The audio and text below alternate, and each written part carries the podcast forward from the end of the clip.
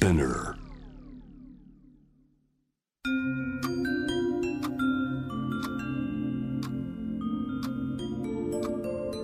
こんなこと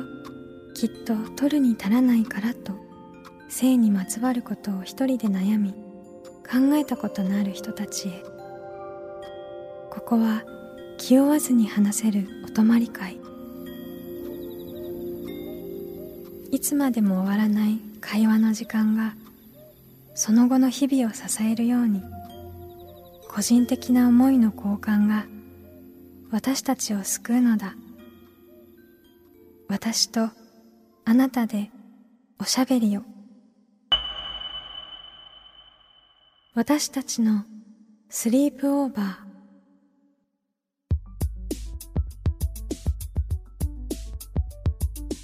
ミーユーの野村夢とミーユーの竹中真希です私たちのスリープオーバー。この番組は性にまつわる悩みや疑問を自分の言葉で自分の温度でゆっくりと心の扉を開きながら話していこう。そんなプログラムです。今回は先月開かれた JWAVE のイベントインスパイア東京の振り返りスペシャルパート2前回から引き続き会場のおしゃべりルームで収録した来場した方々のお悩みモヤモヤを紹介します。私たちのお泊まり会にあなたもぜひご参加ください。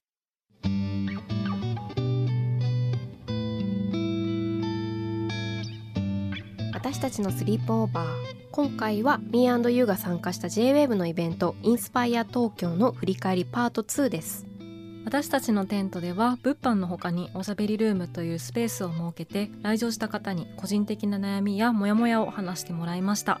今回もその声を紹介していくんですがそこでとはまた別でこうハートの付箋を用意してそこでもねコメントをいただいていたので少しご紹介できたらなと思います。じゃあ私の方から。はい。はい。お昼ぐらいに2人で来てくださった、えー久保山さんです。怒りを感じた時まずは感情を対処してからどうしたらいいかを考えられたらと思ってますでもその方法がまだつかめていないので少しずつ探っていきたいです。ということです。はい、ありがとうございます。ありがとうございます。これですねハートが2つ連なってるんです。本当だ。ねブルーのハートと黄黄色のハート。はい、感情を対処するってでも大事というかそこに向き合われてるのすごい素晴らしいですね。ね、うん怒りはねはい、こうでもその怒りもすごく大切な感情だから、うん、それをないことにしないでっていうのはすごく大事なことだなって思って、はい、番組ともねなんかすごい考えていきたいこととも重なるような言葉をいただきました。はい、ありがとうございます。ここからおしゃべりルームのスペースで声を寄せてくださった方々の声を紹介していきます。それでは一人目の声です。あ、てんです。24歳です。埼玉県から来ました。なんかそもそも宮戸優のお二人のことが好きで聞き始めたんですけど、なんかゲストさんが来た時とかにお二人のこう話し方があの間口の広い話し方というか、なんかどんなこう些細なこともこう手に取ってこう伝えるのがあいいなと思いながら聞いてます。最近ちょっと考えてることなんですけど女性の胸が性的に消費されるのはなんでだろうっていうのを考えてます。それにちょっともや体の一部なのになんでこうピックアップされてるんだろうっていうのをちょっと最近もやもやっとしてます。やっぱりこう広告とか雑誌とかあとそういう目的で撮られた写真じゃないのにそういうところをピックアップされるみたいなこととか SNS でよくあったりすると思うんですけどそういう時になんでだろうなっていうちょっとモヤモヤを感じたりしてはい、てんさんありがとうございます。まず番組のね感想を嬉しいですね。嬉しいですね。またね声でいただけると、うんはいとっても嬉しいです。やっぱ好きって言われるのはねちょっと、うん。あみたいな。心が動く震える。はい、ありがとうございます。ありがとうございます、はい。女性の胸がね消費的にうん、扱われるっていうことについて。でも本当そうですよね。このことについてあの天さんもおっしゃってたようにこう体の一部なのに、まあ、他の例えば何ですか？手とか？指とか？背中とか？首とか？耳とかと、ね、同じようにただの体の一部とも言えるはずなのにどうしてそこだけがねっていうのはすごく私も思います。でもなんでかねちょっとわかんないんですよねまだ。うん。性的にあのその部分がね本当に特別視されることは今でもあのすごく多いなと思うんですけど、うん、なんかもっとね歴史を勉強したいなってちょっと思ってます。女性の胸の歴史、うん、なんか変だなとかおかしいなっていうのはやっぱもうすごく思っていて、うん、でもじゃあどうしたらいいんだろうっていうところが、うん、まあ、歴史を知るだけではないあのいろんな方法があると思うんですけどなんかでも個人的には一体それがどこから来て とかっていうの結構気になってますね。確かに、うん、なんかあと自分の自分自身の過去を振り返ってみると、うん、なんかこう自分が別に胸の大きさとかを気にしなくていいはずなのになんかこう大きい方が、うん、なんかこう美しいとかなんかそういうような価値観がなんか刷り込まれてきたから、なんか自分自身の胸に自信が持てないみたいな、うん、なんか自信ってそれってどういう意味の自信なんだろうみたいな、うん、それがもしかしたらそういう大きい胸が性的に消費している文脈の中でのなんかこう肯定されてるみたいなことだったはずなのに、うん、自分が、まあ、胸が小さいみたいな感じで悩んだ時に、うん、何で悩んでるんだろうみたいなのがあったり、まあ、逆にこう大きい胸であのいろんなこう辛いことを感じてる方の話とかも聞くと、うん、なんだろう視線によってこうなんだろう与えられてしまってるみたいな、うん、なんか全てこうそ外側から来るものなのがすごいね、うん、全てじゃないかもしれないですけども。うん、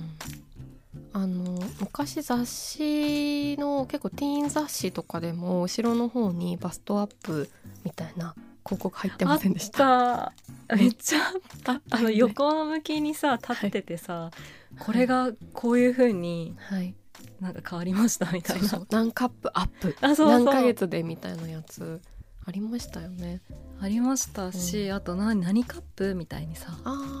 話すみたいな。あったね、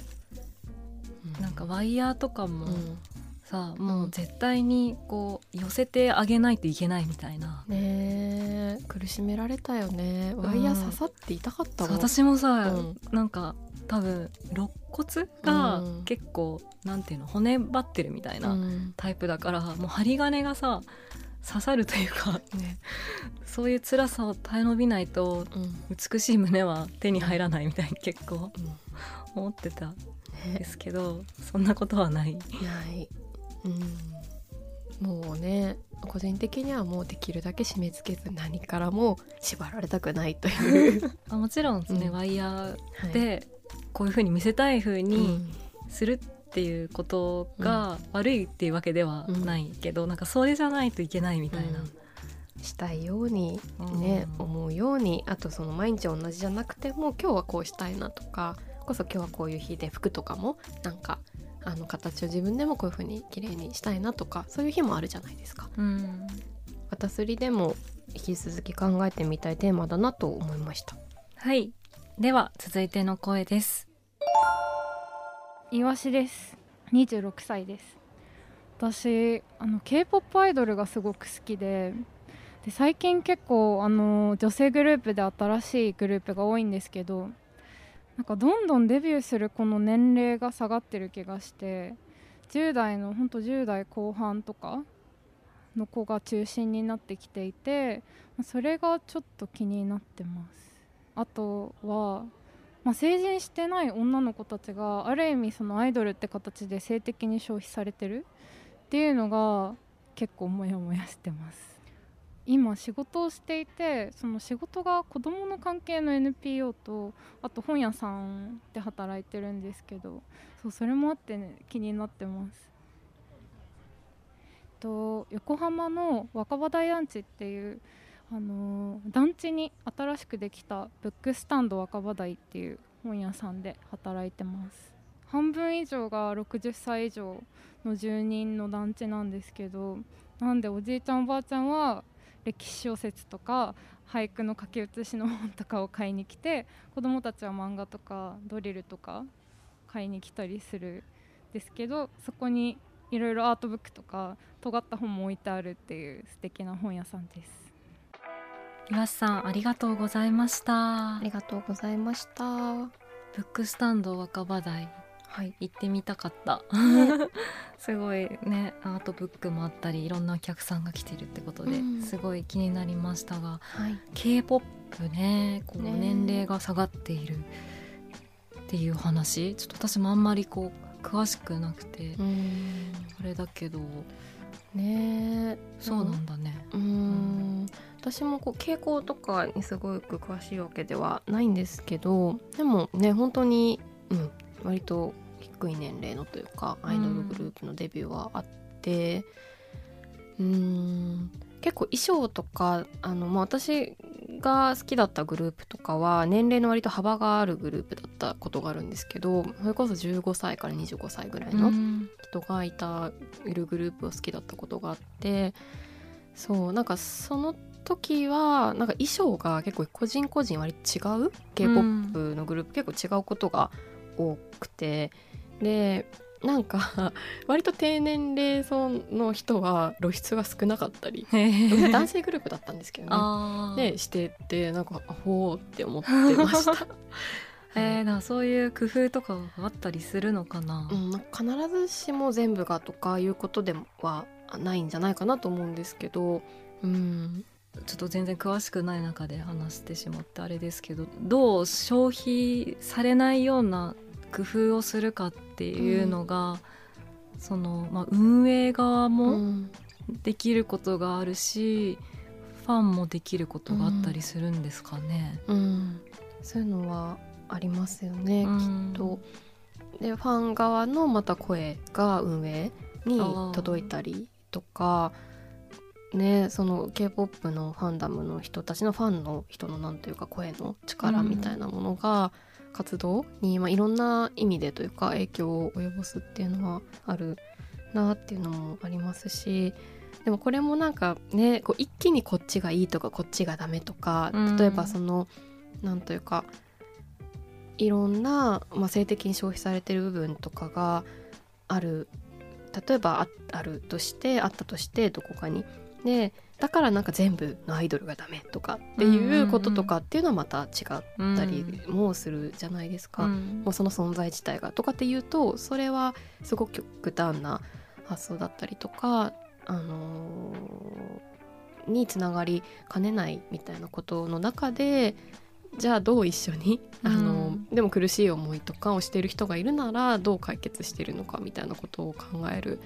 のはすごく大事だなと思うんですけどでもあの子供だとどうなんなんか日本でもそれこそ個性的同意の年齢がすごく低いとか、あの性教育のあの偏りがすごくあるとかなんかそういう部分からもなんか考えていけそうですよね。ねえ、なんか確かにそれもありそうだしあとなんかこう、うん若い方がいいみたいな、まあ、うんそれもルッキズムとかとあれかもしれないですけどなんかこう年齢がこのさっきの話でどんどん下がっていってるんじゃないかみたいなうん。こととかが、こう世の中的になんかこう若い方が魅力的であるみたいな文脈とつながってしまってしまわないかみたいな部分とかもありそうですよね。そうですね。うん、すごくあの大事な視点のというか話をいただきましてありがとうございました。では最後の声です。若菜と申します実体験ではないんですけどクラブの性被害に対するその世代間でのその価値観の差みたいので結構最近食らったことがあったでそれでちょっとモヤモヤしたっていうのはありましたねなんか私たちの世代だとそのクラブでイベントをやるってなった時に私たちはこういうハラスメントがあった場合許しません。でそれに対して変だなって思ったことがあったらすぐにスタッフに声をかけてくださいっていうのをそのイベントが行われる前にツイッターだったりインスタだったりでちゃんと表明しててなんかみんなを大切にしようっていう意識があってそうなんだけどそのこの前上の世代の人と話すことがあったんですけどその時に全然私たちと価値観が違ったっていうのがあってなんかなんて言うんだろうそういう世界だからみたいな。それでテンピリオドみたいな感じで。でもなんか同世代を見てるとそういう動きがあったり男女として見るんじゃなくて人間だからうちらみたいな感じでなんかイベントとかやってる人が多いからそのクラブで遊ぶだけで我慢っていらなくないっていうのがあるからうんってなりましたねそれを聞いた時に。若菜さんありがとうございました。こう場を作る時になんか我慢するのが当然だからみたいな話ってなんかありますよね、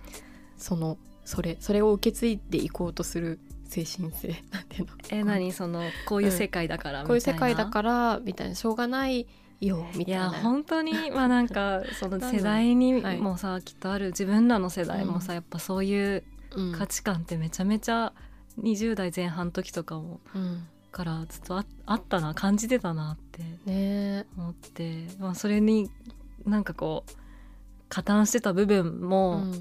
何かの文脈ではあったかもなって思ったりもする時もある。しますよね、うん、なんか例えば自分の経験だとなんだろう新卒の会社での新入社員の女性の振る舞い振る舞い方すごい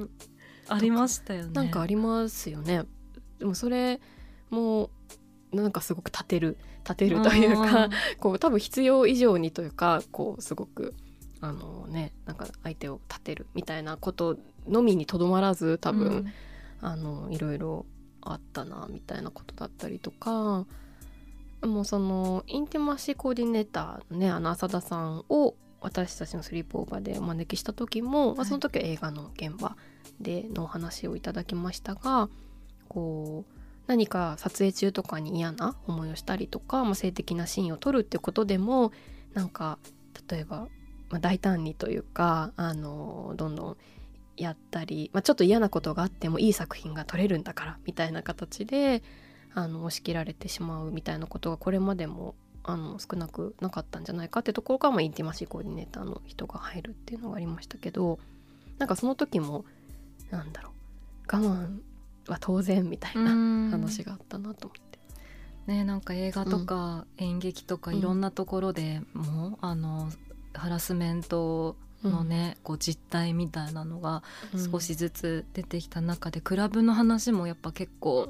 目にするなって、その楽しさみたいなものとか良さみたいなものが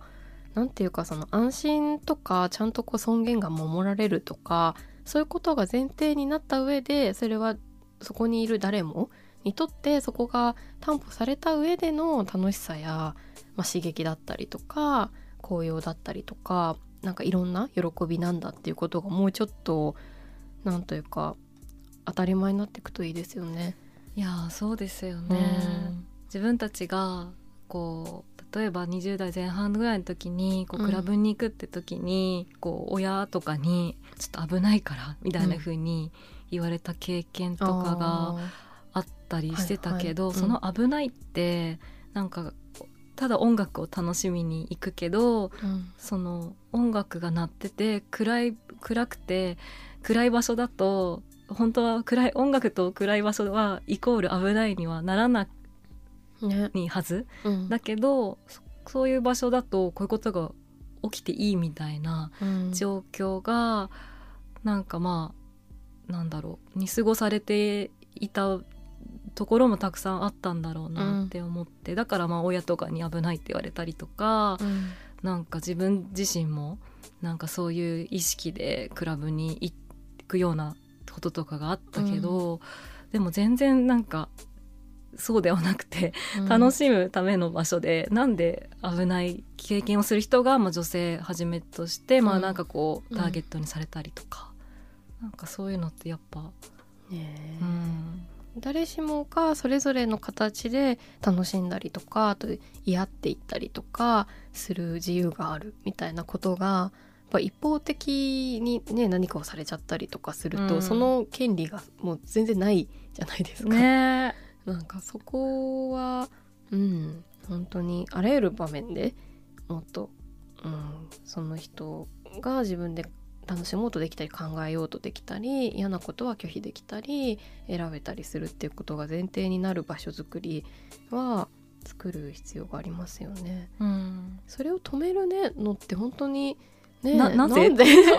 それ自分にとってもそういう風になった方が絶対楽しいよね。うん楽しい。自分もそうなれる可能性があるわけじゃないですか、うん。その場そういう場の方が。うん、なんかね思い通りにしたいっていうのってやっぱすごくか勝手っていうかなんか本当にねなんていうかね。でもすごいはい。若菜さんのうん。おっしゃってたことうん。はすごくもう我慢いらないよねとか、ううんちら人間だからみたいな話とかですごくこうそういう声がうん。こう大多数になってねね輪になって。でも本当にこう1対12人とか小さなところでもいいからそういうなんていうかまあ安心しながらとか尊厳が担保されながら楽しめるっていうことがなんていうか広がっていくといいですよね。なんか、そういう私も例えば、うん、ママキちゃんとこういうふうに話したりとかする中であそういうふうに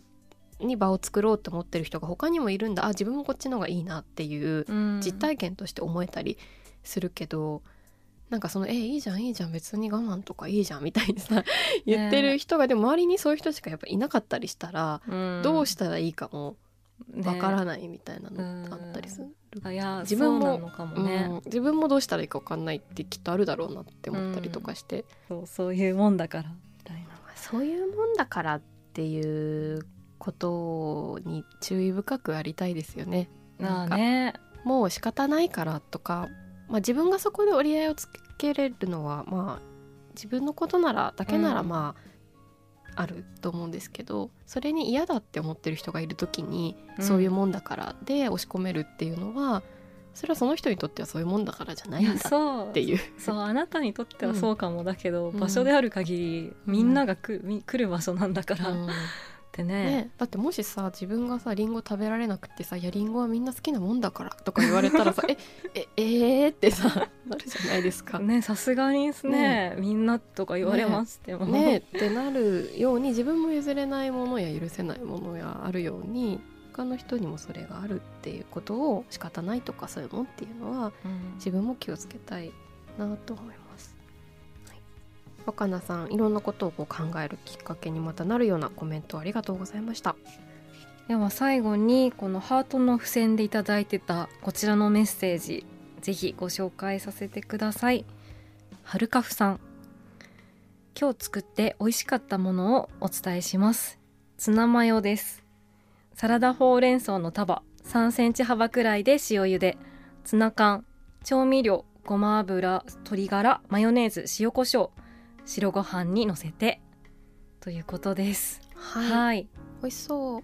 ね、うん。美味しそう。なんかこう伝伝わってきますね。ね。美味しい。美味しさが。美味しみが。簡単そうで美味しそう。ね。なんかすぐやりたいというか、うん。今日帰ったらやろうかな みたいなね。気持ちになります。鶏ガラ入れるのがねいいですよね。いいよね、マヨネーズに鶏ガラか。うん、であとごま油もね、はい、いいね。作りましょ作りましょう。こういうね、本当に一日を自分なりに工夫したり、まあ、しなかったりできなかったりしながら、もうなんかいいなって思えることを積み重ねていけることはすごく大事ですよね。う大事ですね、うんうんなんかこういう美味しかったこともそうですけれども、嬉しかったこととかはい。良かったなとかうん思った、ね展示とか映画とか、なんかそういうものに支えられて生きているはい。はい、ね、本当にこの番組のそのイベントでもいろんな方が来てくださってあのここで声を出すことですっきりできたという言葉もいただいて本当に嬉しかったですね。なんかそういうこともあのもしかしたら共有していくことで、うんなんか今日は共有できてちょっと良かったなとかうん自分の心の中に向き合えて良かったなみたいなことが一つでも増えたらいいなと思います。私たちのスリープオーバー。